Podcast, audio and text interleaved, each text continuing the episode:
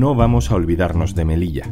Murieron 37 personas en nuestra frontera. ¿Qué pasó exactamente? ¿Qué papel jugó Marruecos? ¿Y la policía española? Tenemos más detalles. Hoy en un tema al día. Melilla. Ha pasado un mes, pero no nos olvidamos. Un tema al día con Juan Luis Sánchez. El podcast de eldiario.es. Una cosa antes de empezar. En Ucrania, en Etiopía, en Guatemala o en España. Oxfam Intermón trabaja para que todas las personas tengan derecho a progresar y no solo sobrevivir. Necesitamos tu apoyo. Entra en oxfamintermon.org.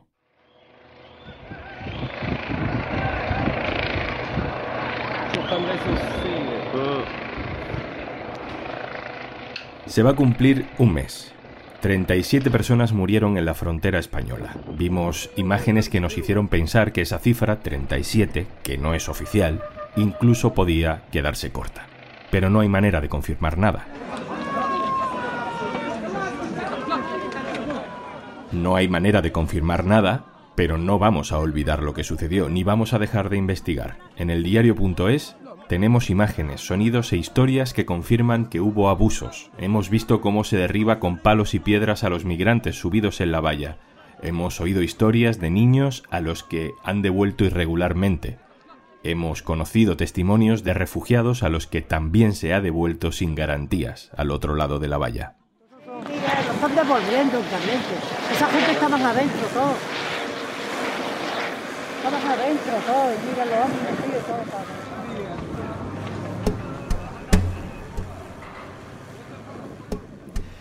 Hemos visto cadáveres y fosas para enterrarlos antes de que se pudiera investigar. Hemos escuchado a Pedro Sánchez decir que todo estuvo bien resuelto y luego arrepentirse de decirlo, pero siempre elogiando a la policía marroquí. Y hemos visto cómo Bruselas pide explicaciones y hemos visto cómo el Consejo Nacional de Derechos Humanos de Marruecos, una especie de defensor del pueblo nombrado por el rey, dice que la policía española no prestó el auxilio debido a las personas que intentaron saltar la valla mientras nuestro gobierno sigue agachando la cabeza.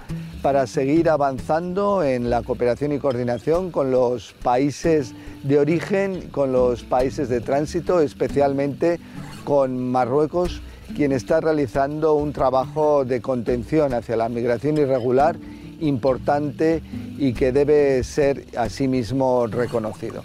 Nuestra compañera del diario.es, Gabriela Sánchez, ha estado en Melilla, ha estado en Nador, ha estado en Casablanca y ha hablado con decenas de personas para intentar explicar lo sucedido. Vamos a ver qué detalles nuevos tenemos. Hola Gabriela. Hola, ¿qué tal Juanlu?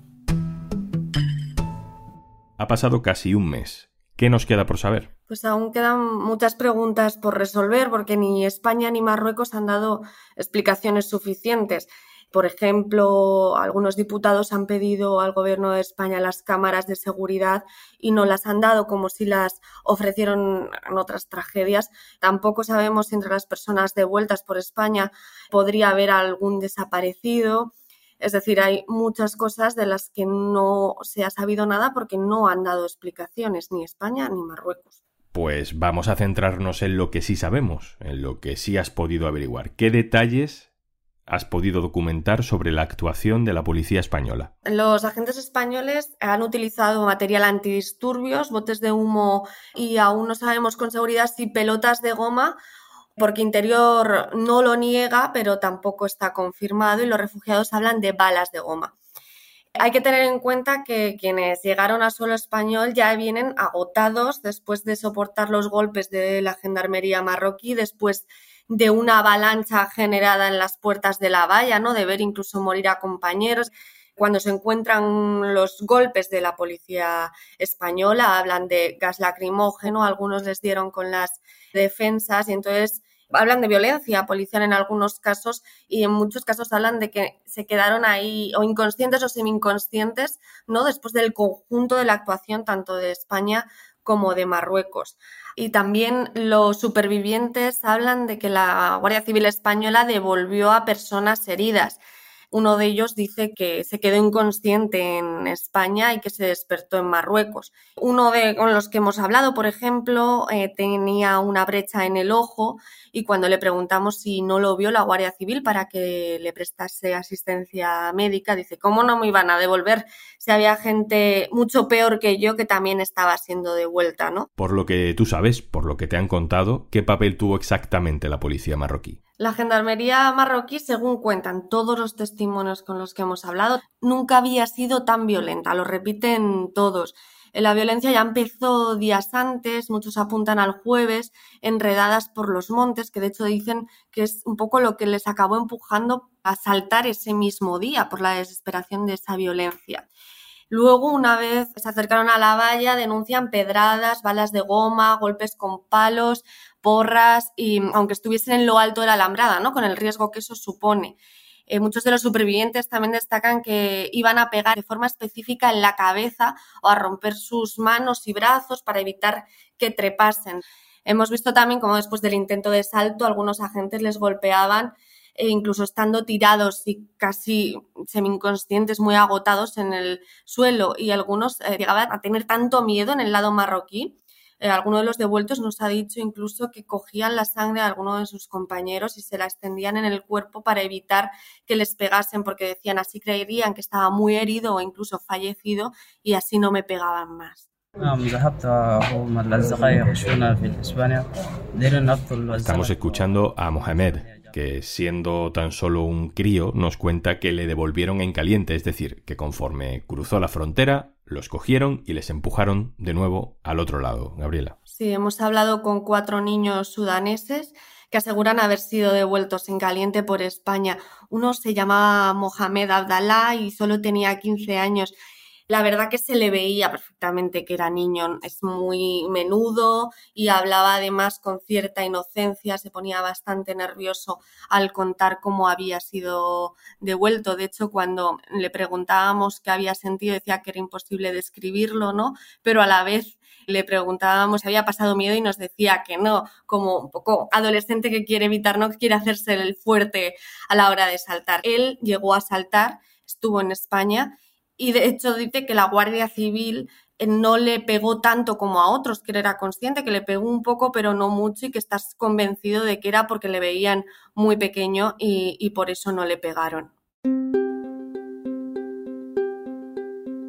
اللي في خطر وكنت في نفس الوقت انا وعائلتي كنت مهدد جدا وليس انا بل ليس انا فقط ولكن الكثير has podido conocer también historias de personas devueltas en caliente que huyen de una situación de guerra y de violencia, cosa que no se puede hacer. Es decir, son refugiados, como Tasahir, que nos contaba lo que le había pasado en su país, Gabriela. Todos los sudaneses con los que hemos hablado que fueron devueltos de España cuentan que escaparon de Sudán por situaciones relacionadas con brotes de violencia.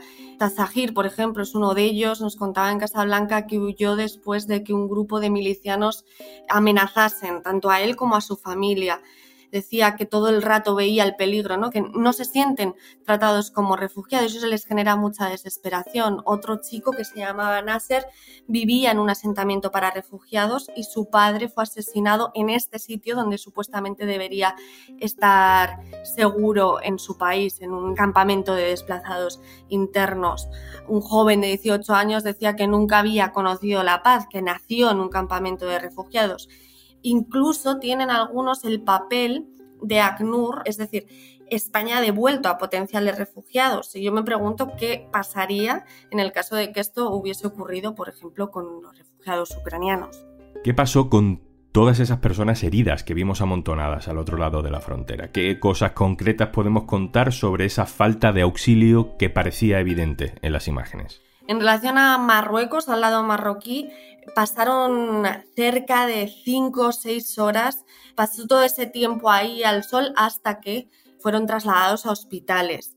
Eh, algunas personas de los supervivientes hablan que vieron morir a algunos de sus compañeros en los propios autobuses que les alejaban de la frontera, no que fuesen a hospitales, sino que les alejaban de la frontera, porque esas personas no las llevaron a hospitales. No se sabe, muchos dicen que llevaban al hospital a los que veían peor, ¿no? O sea, que no todos recibieron esa asistencia médica. Y luego en el lugar a donde eran llevados, en ciudades más del sur de Marruecos y eran abandonados a su suerte, era entonces cuando muchos cuentan que consiguieron asistencia médica gracias pues, a la caridad, iban a la iglesia o gracias a organizaciones sociales que están respondiendo. Y sobre España, la propia devolución de una persona herida conlleva una falta de auxilio porque no sabes si Marruecos les va a atender. Esa cooperación fronteriza de la que hablan ha provocado que al final no se les haya atendido como cualquier persona merece.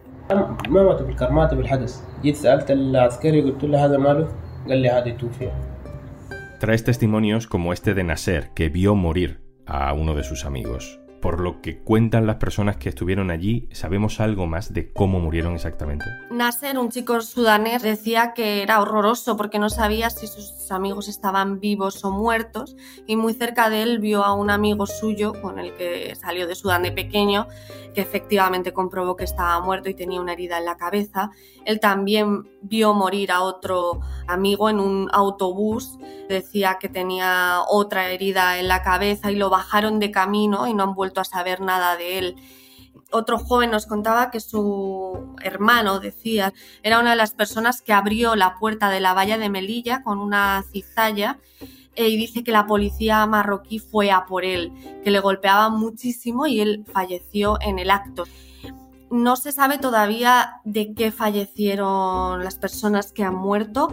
En la reconstrucción de los hechos puede intuirse que unas de las personas sí murieron en esa avalancha generada en una puerta en la que intentaban pasar todos y de propia asfixia, pero sí que hay otros muchos que según los testimonios de la gente que estaba allí pudo haber sido provocado por la violencia generada para responder al salto por parte de la policía marroquí porque muchos de los que cuentan que han visto morir a sus amigos hablan de heridas en la cabeza, ya sea porque se cayeron de lo alto de la valla, provocados seguramente por esos intentos de repeler el salto o por propios golpes de las autoridades. Gabriela Sánchez, muchas gracias compañera, seguiremos pendientes. Un abrazo. Gracias, Juanlu. Y antes de marcharnos... Imagínate por un momento que ya no tienes nada más que hacer hoy. Vale, en Podimo no te vamos a poner la lavadora, ni a llevarte los niños al cole, ni tampoco podemos hacer por ti esa reunión que hoy no te apetece mucho. Ni siquiera podemos hacerte el cafelito. Pero venimos a un tema al día del diario.es a regalarte 60 días gratis, para que descubras todos los podcasts y todos los audiolibros que necesitas para que entre tarea y tarea superes un poquito mejor el día. Entra en podimo.es barra al día y prepárate, porque te van a faltar horas para estar al día de todo el contenido disponible en Podimo. Esto es un tema al día, el podcast del diario.es. También puedes suscribirte a nuestra newsletter. Encontrarás el enlace en la descripción de este episodio. Este podcast lo producen Carmen Ibáñez, Marcos García Santonja y Zascun Pérez. El montaje es de Pedro Nogales. Yo soy Juan Luis Sánchez. Mañana, otro tema.